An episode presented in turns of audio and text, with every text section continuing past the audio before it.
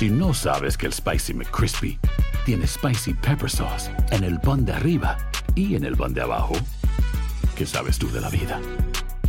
Para, pa, pa, pa. Buenos días, estas son las noticias en un minuto.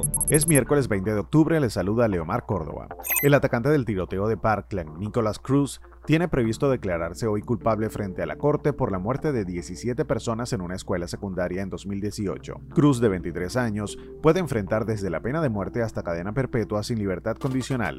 Se espera que el juicio comience en enero.